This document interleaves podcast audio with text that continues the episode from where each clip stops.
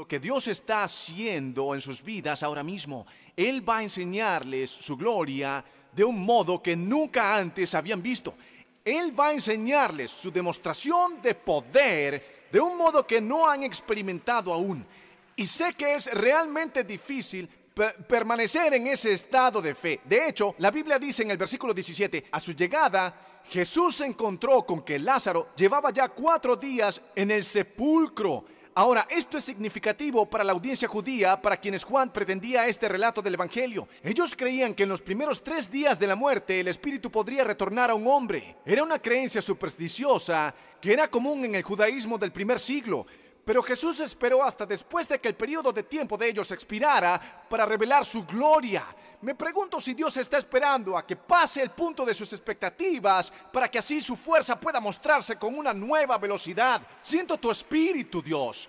Él se presentó después de cuatro días. Ahora, ahora, Betania estaba a menos de dos millas de Jerusalén y muchos judíos habían ido a casa de Marta y de María a darles el pésame por la muerte de su hermano. Entonces ellos fueron a consolar a Marta y a María porque eso era todo lo que podían hacer. Es todo lo que la gente puede hacer por ti. Inclusive si tenían buenas intenciones, eso era todo lo que podían hacer. Dejen de alabar a la gente. La gente no puede hacer mucho por ustedes. No los hagan unos ídolos. Ellos no son su Dios. La gente puede ser un regalo, pero no pueden ser su Dios. Hay algunas cosas en mi vida que solo Cristo puede hacer. Hay algunas cosas que agradezco como la ayuda, agradezco las oraciones, agradezco los buenos deseos, pero necesito a Jesús para este trabajo. Esto es algo grande. Necesito al Maestro, necesito al Sanador, necesito al gran yo soy, necesito el pan de vida, necesito la luz del cielo. Necesito a Jesús. Necesito a Jesús.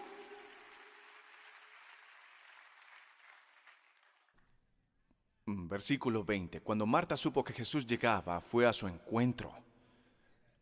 Pero María se quedó en la casa. Todos tenemos diferentes formas de lidiar con la decepción. Algunos nos metemos bajo las cobijas. Me encanta Marta. Lo recibió en la puerta. Oh, ahora es cuando llegas. Bienvenido a Betania. La misma Betania donde venías a comer mi comida. Venías cuando cocinaba, pero no viniste cuando lloraba. Me alegra verte. Me hubiese alegrado más verte hace dos días. Qué bueno verte. Agradezco el consuelo, te agradezco la paz, pero ¿por qué no evitaste que pasara para que no necesitara la paz? Las cosas que ustedes no dirían. Pero Marta sí. Oh, sí, ella lo haría. Lo significativo ni siquiera es lo que ella dijo, es el hecho de que se presentó. Ella recibió a Jesús en la entrada. Y esto es divertido porque en cualquier ocasión cuando venía a Betania lo dejaba entrar en la casa. No esta vez. Me encanta cómo Dios viene tanto como lo dejemos en nuestras vidas. Y ella lo recibió en la entrada. Esto es solo una historia sobre un hombre llamado Lázaro, pero realmente es una historia sobre lo que sea que hayan traído aquí hoy, que murió en ustedes. Es realmente una historia. A veces la gente dice que, que, cuando predicas no deberías referirte a la gente en la Biblia, se trata de Dios. Una mujer llamada María, una mujer llamada Marta, un hombre llamado Lázaro, un hombre llamado Jonathan, una mujer llamada Raquel. Desearía tener tiempo para nombrarlos a todos, pero algunos tienen unos nombres difíciles de pronunciar y van a avergonzarme. Él lidia con ella individualmente. Y ella dice exactamente lo que siente. Señor, aún eres Señor. Me encanta cómo ella cambia la perspectiva de Lázaro a Señor. Me encanta cómo ella todavía tiene esa comprensión. Vean esto, no hiciste lo que quería que hicieras pero eso no cambió la comprensión de quién eres.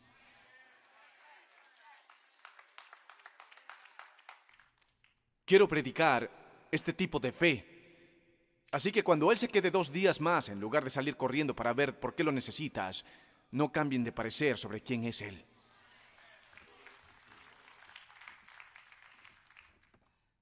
Si hubieras estado aquí, ella dijo, mi hermano no habría muerto.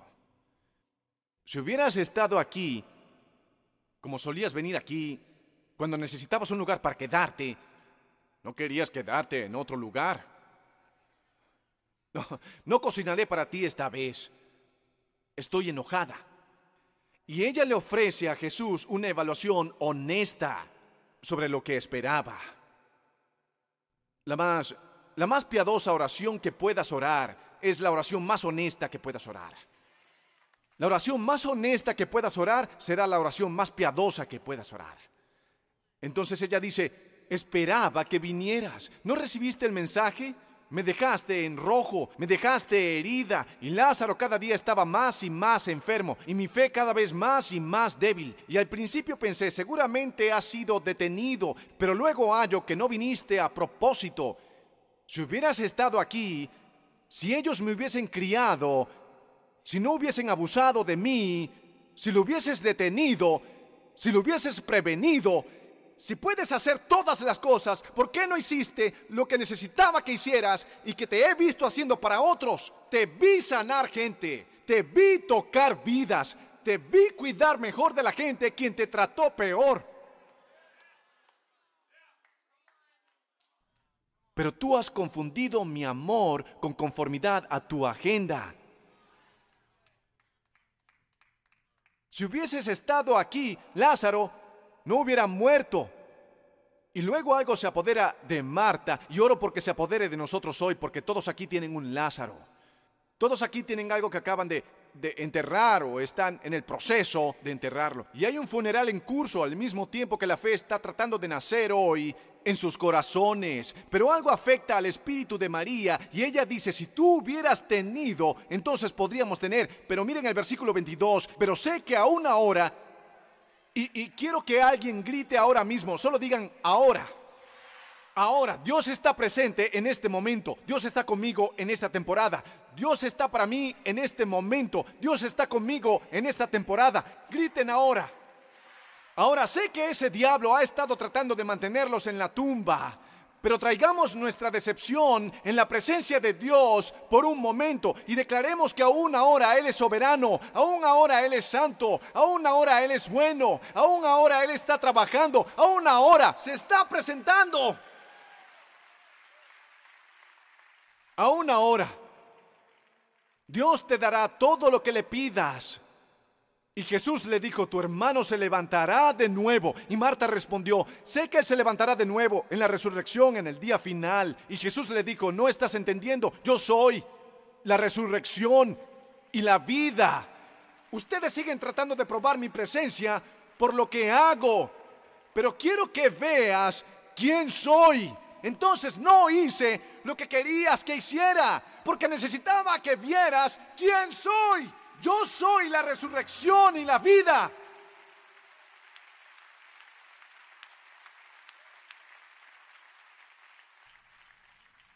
El que cree en mí vivirá aun si muere. Pregunta, pregunta, próximo versículo. Y todo el que vive y cree en mí no morirá jamás. ¿Ustedes creen esto? ¿Ustedes creen eso? ¿Sí? Yo creo en qué, hermano, predicador. ¿Ustedes, ¿Ustedes creen en lo que acabo de decir? Y ella responde, sí, Señor, yo creo que tú eres el Mesías. Ahora, hay dos cosas retrasadas en el texto. Una dice, tu hermano se levantará. La otra dice, yo soy la resurrección. Ella dice, yo creo que eres quien dices que eres. Ni siquiera sé lo que vas a hacer. Pero el factor Lázaro es esa cosa dentro de ustedes que de alguna forma sabe que Él es Dios.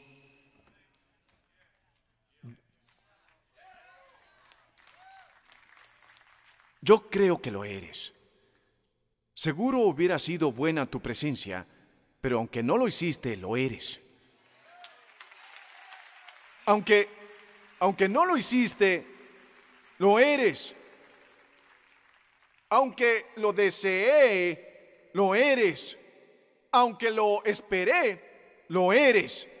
Y aunque Él murió, lo eres.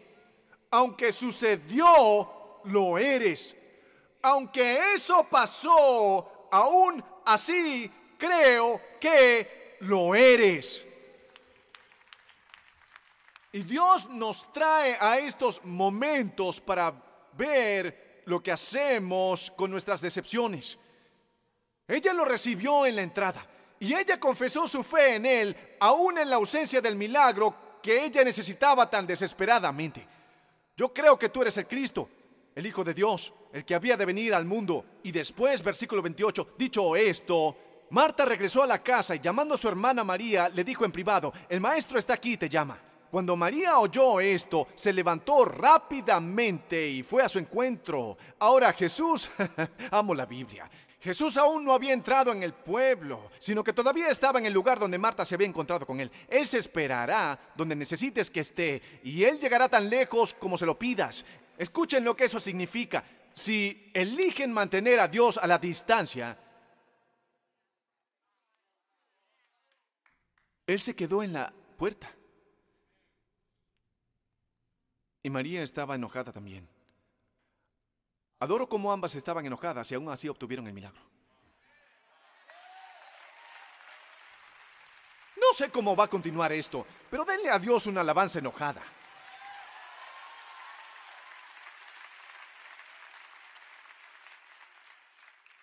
María cayó a sus pies, no por fe, sino por frustración. Pero ella vino a él. Y todos la siguieron hasta allá. Todos los que habían venido. La tía Margarita. Es la que empieza por la letra M. María, Marta, Margarita. No sé. Ella dijo, versículo 32. Cuando María llegó a donde estaba Jesús y lo vio, se arrojó a sus pies y le dijo, Señor, si hubieras estado aquí, mi hermano no habría muerto. Al ver llorar a María, y a los judíos que le habían acompañado, Jesús se turbó y se conmovió profundamente cuando él vio su dolor. Él participó en este... El factor Lázaro no es solo que Dios hace milagro en desesperación. El factor Lázaro dice que Él está con nosotros en el dolor de la decepción también. Y él le preguntó a Marta, ¿tú crees esto? Y le preguntó a María por la ubicación. ¿Dónde lo pusieron? Llévame a ese lugar. No al lugar que dejaste que todos vieran. Ese lugar. Ese lugar donde enterraste tu creencia en Dios. Fue un rechazo. Ese lugar. Fue una pérdida ese lugar. Fue una traición ese lugar. Es un lugar donde te sientes exhausto. Y es a veces el lugar del que te avergüenzas. No son las habitaciones de la casa que le muestras a los invitados, son las otras habitaciones. Ese lugar. Lo que no pude descifrar fue por qué Jesús esperó cuando Él pudo haber venido y decir una palabra. Y si Él pudo haber venido y decir una palabra, ¿por qué no la dijo desde la distancia? Él ni siquiera tenía que venir a Betania para sanar a Lázaro. Pero creo que Él quería que viéramos que a Él le gusta venir cerca de lo que otra gente se aleja. Todos tienen un Lázaro. Todo el mundo tiene un giro que su vida tomó que no lo vieron venir y que Dios no evitó. Y tan simple como este mensaje podría ser, pienso que el más profundo que hayan oído, porque Dios está diciendo, llévame a ese lugar. No es un lugar físico, es algo emocional. Llévame a ese lugar donde lo pusieron, donde dejaste de ser optimista donde comenzaste el movimiento de blandir un hacha sin hoja. Llévame a ese lugar donde Acabas de aprender a manejar la adicción en lugar de combatirla. Llévame a ese lugar donde acabas de decidir demostrarle una fachada a la gente porque piensas que no pueden realmente manejar lo que eres realmente en el centro de tu ser, ese lugar.